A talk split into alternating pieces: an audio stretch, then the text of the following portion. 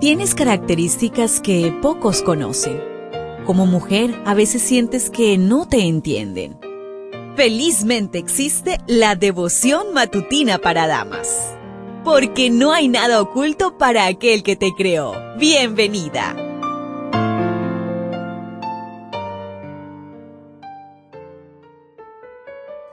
Hola, hola, mi querida amiga, mi querido hermano. ¿Cómo estás? ¿Qué tal? Este nuevo día. Yo te voy a invitar para que pases por nuestro canal y nos dejes un saludo allí en Dear Ministry. Recuerda que estaré por allí dándole like a tu comentario. Hoy la reflexión trae por título Expresando la frustración. Job 3:25 nos dice, todo lo que yo temía, lo que más miedo me causaba, ha caído sobre mí. Después de que Job hubiera perdido su fortuna, a sus hijos, el apoyo de su esposa y su salud, los amigos de Job fueron a consolarlo y siguiendo la costumbre hebrea, guardaron silencio hasta que él expresó su dolor. Debieron haberse quedado callados hasta el final, en vez de explicar las razones de las pruebas. A veces las palabras, por muy espirituales que sean, son menos empáticas que la compañía silenciosa y tierna. Job expresó a sus amigos su frustración, dolor y pena. Expresar nuestro sufrimiento es sanador, pero escojamos bien a quién se lo expresamos.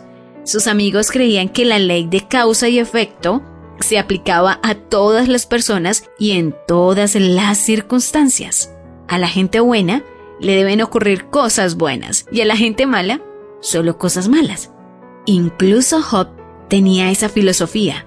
De ahí su frustración, pues no había hecho nada para merecer la prueba que vivía. El dolor y la prueba no son castigos. Podrían servir para prepararnos para ayudar a otros que vivan la misma experiencia. A veces son ataques directos de Satanás, otras veces no sabemos la razón. Es mejor dedicarnos a conocer a Dios que a indagar la razón de lo que nos sucede. La queja de Job ante sus amigos no cambiaba las circunstancias, pero le ayudaba a desahogar su pena. Les confesó que aunque la muerte hubiese sido mejor que su sufrimiento, estaba perdiendo el propósito de su vida.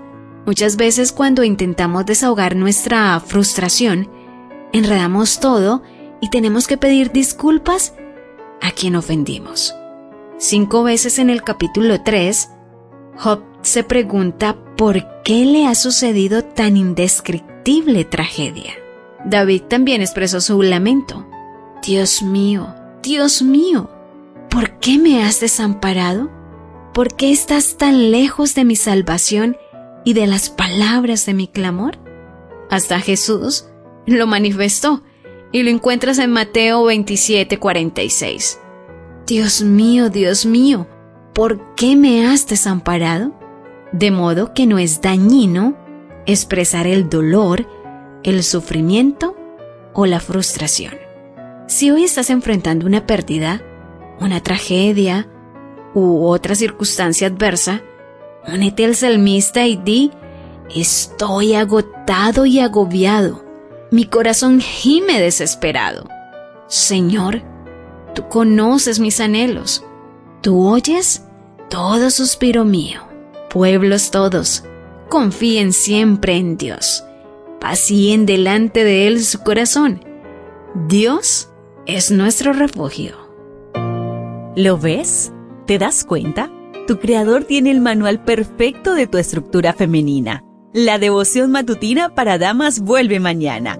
Gracias a Canaan Seventh Day Adventist Church and DR Ministries.